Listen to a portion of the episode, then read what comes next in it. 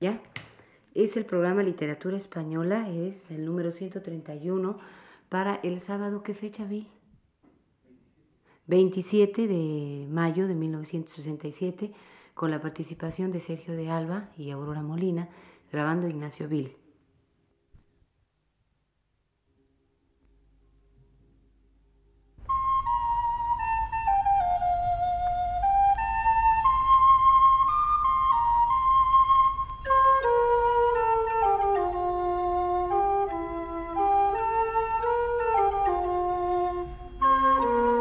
Señoras y señores, muy buenas tardes. Les ofrecemos el programa Literatura Española, que produce para Radio Universidad el profesor Luis Ríos.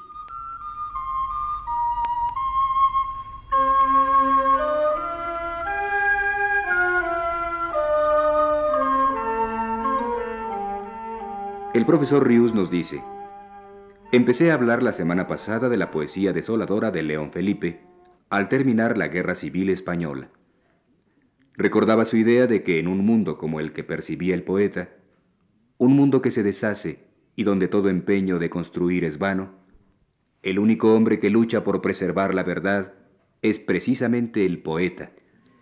Conviene insistir, para adentrarnos mejor en el pensamiento y en el sentimiento de León Felipe, conviene insistir en la fuerza nacida de la verdad que la palabra del poeta tiene el poeta es el que crea o recrea una canción de amor que han matado los hombres, creándola o recreándola con su vida.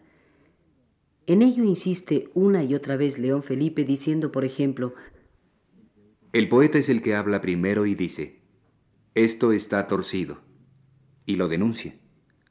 O esto es un misterio y pregunta, ¿por qué? Pero cualquiera puede denunciar y preguntar. Sí, pero la denuncia y la pregunta hay que hacerlas con un extraño tono de voz y con un temblor en la garganta, que salgan de la vida para buscar la vida. Y esto es lo que diferencia al poeta del arzobispo. Al soltar su palabra, al componer con polvo y llanto su poema, el poeta está haciendo su testamento.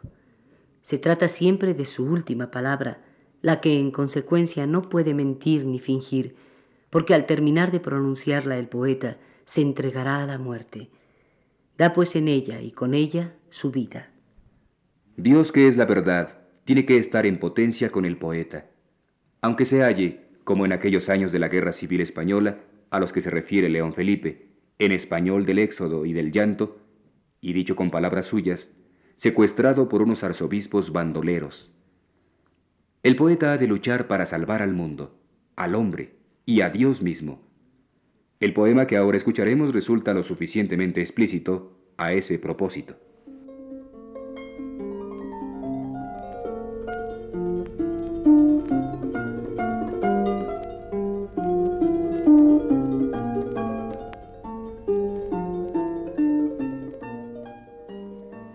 ¿Dónde está Dios?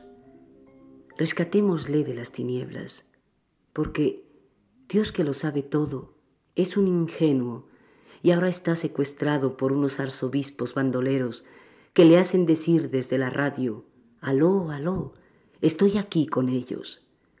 Mas no quiere decir que está a su lado, sino que está allí prisionero. Dice dónde está, nada más, para que los poetas lo sepamos y para que los poetas lo salvemos.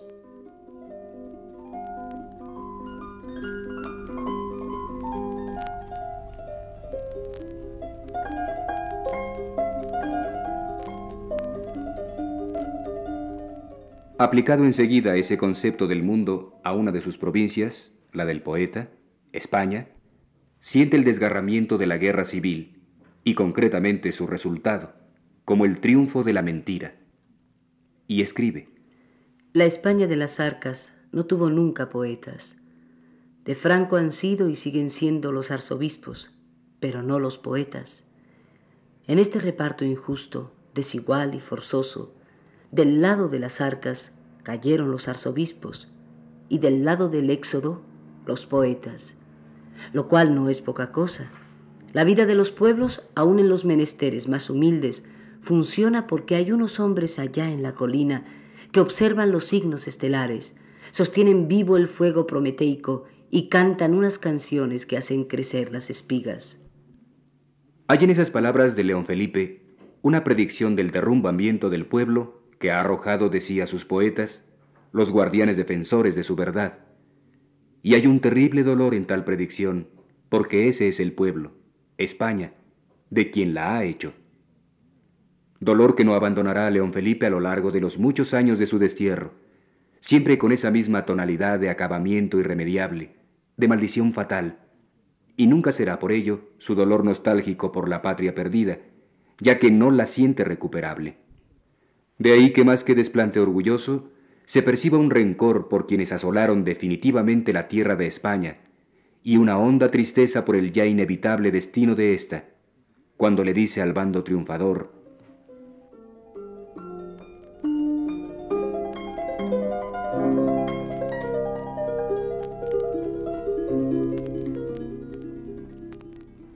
Tuya es la hacienda, la casa, el caballo y la pistola. Mía es la voz antigua de la tierra. Tú te quedas con todo y me dejas desnudo y errante por el mundo. Mas yo te dejo mudo, mudo.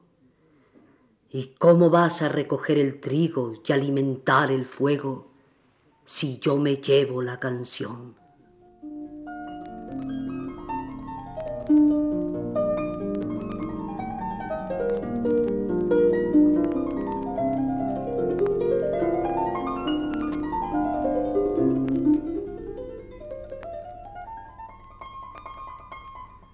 Tanto ha sonado en los oídos españoles e hispanoamericanos la voz de León Felipe, y con tanta vehemencia han sido repetidos sus versos para apoyar la causa republicana, ya por desgracia a deshora, que el verdadero sentido de estos, no obstante estar tan claramente enunciado muchas veces por el poeta, sigue produciendo asombro cuando se le exhuma. Claro que León Felipe luchó por la República, eso se da por descontado. Lo que importa es recordar el profundo significado que para él esa guerra tenía y que iba mucho más allá de una contingencia histórica, por grave que ésta fuese. Se trataba de una lucha de alcance prácticamente teológico, la del hombre por su salvación, y por momentos no la percibió siquiera como la lucha del hombre español, sino como la del hombre del mundo entero. La causa del hombre, que era la única que podía importarle, la creyó defendida por la República, y por eso regresó a España desde Panamá, donde por entonces vivía, a colaborar con ella. Pero una vez perdida la guerra, los bandos se habían acabado, y la palabra del poeta, aunque zahiriera tenazmente a quienes habían precipitado a su pueblo a la destrucción, dejó de ser ya arma de lucha. No podía ser himno para que el bando derrotado se reagrupara para intentar un retorno, ni siquiera canción para consolar a los españoles del éxodo de alguna manera. La palabra del poeta pasó a ser llanto universal por el hombre, por el mundo derrumbado del hombre, testimonio entre jeremíaco y furibundo de la insondable miseria de la vida humana. Muchas veces se repite en el libro Español del Éxodo y del Llanto, con palabras y ritmos distintos, esto mismo. En un poema no hay bandos, no hay posiciones rojas ni blancas, no hay más que una causa, la del hombre, y por ahora la de la miseria del hombre. El poeta no viene a construir ninguna fortaleza, ni con el hombre rojo, ni con el hombre blanco, ni con las amatistas de los obispos, porque con el hombre de cualquier enseña no se puede construir hoy nada perdurable, ni aquí ni en ninguna latitud. Yo miro las manos, y no me las veo ni rojas, ni blancas, ni moradas, sino llenas de barro y del limo de la primera charca del mundo. Creo que me las iré limpiando con lágrimas pero casi no hemos comenzado a llorar. Mi programa, es decir, mi tema poemático es este. Nos salvaremos por el llanto. Esta es mi política y mi dialéctica también. Varios poemas del libro mencionado cantan arrebatadamente esa destrucción irreparable de España. España está muerta, muerta. Detrás de Franco vendrán los enterradores y los arqueólogos, y los buitres y las zorras que acechan en las cumbres. ¿Qué otra cosa esperáis? ¿Volver vosotros de nuevo cuando se derrumbe el arca de los generales? Los éxodos no vuelven. ¿Y a qué ibais a volver? ¿A darle otra vuelta al Aristón? Ya no hay más vueltas. Sin embargo, aquí viene la luz de este libro y de este poeta de tan violento claroscuro. Tras el párrafo que acabamos de escuchar, escribe este otro. Pero un pueblo, una patria, no es más que la cuna de un hombre. Se deja la tierra que nos parió como se dejan los pañales, y un día se es hombre antes que español. Todavía existe una posibilidad de salvación para el hombre. Ya antes León Felipe había dicho, nos salvaremos por el llanto. Poco después dirá, y tal vez esto que nos parece ahora tan terrible a algunos españoles del Éxodo no sea en fin de cuentas más que el destino del hombre. Porque lo que el hombre ha buscado siempre por la política, por el dogma, por las internacionales obreras, ¿no nos lo traerá el llanto? El hombre construye a priori fórmulas para organizar el mundo, pero estas fórmulas se secan y mueren todos los días al contacto con la vida. La vida, la historia, Dios tiene otros recursos. ¿No será uno de estos recursos el llanto? El llanto viejo como el mundo. El llanto ha de ser repartido entre todos los hombres, armándolos con él para que batallen por su salvación. Y el llanto es del hombre, de la criatura en su esencia más pura, exenta ya de accidentes nacionalistas. Y el hombre esencial así entendido, debido al desastre de su historia, al acabamiento de su patria, puede empezar a hacerlo en el mundo el español. A él se dirige el poeta para decirle, Español del éxodo y del llanto, escúchame sereno. En nuestro éxodo no hay orgullo como en el hebreo. Aquí no viene el hombre elegido, sino el hombre. El hombre solo, sin tribu, sin obispo y sin espada. En nuestro éxodo no hay saudade tampoco como en el celta. No dejamos a la espalda ni la casa, ni el archivo, ni el camapario, ni el mito de un rey que ha de volver. Detrás y delante de nosotros se abre el mundo, hostil, pero se abre. Y en medio de este mundo, como en el centro de un círculo, el español solo, perfilado en el viento, solo, con su arca, con el arca sagrada, cada uno con su arca y dentro de esta arca su llanto y la justicia derribada. La justicia, la única justicia que aún queda en el mundo. Las últimas palabras de Don Quijote, el testamento de Don Quijote, la esencia de España.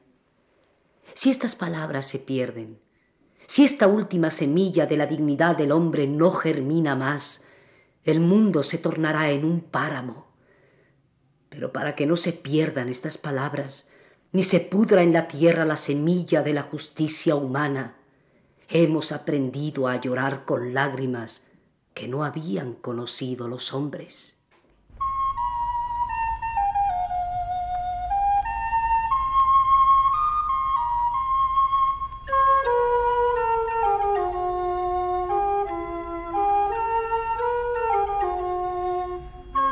Hemos presentado, señoras y señores, el programa Literatura Española.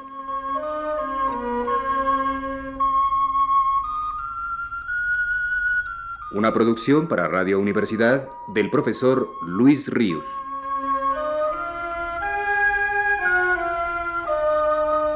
Grabación Ignacio Vil. Voces Aurora Molina y Sergio de Alba.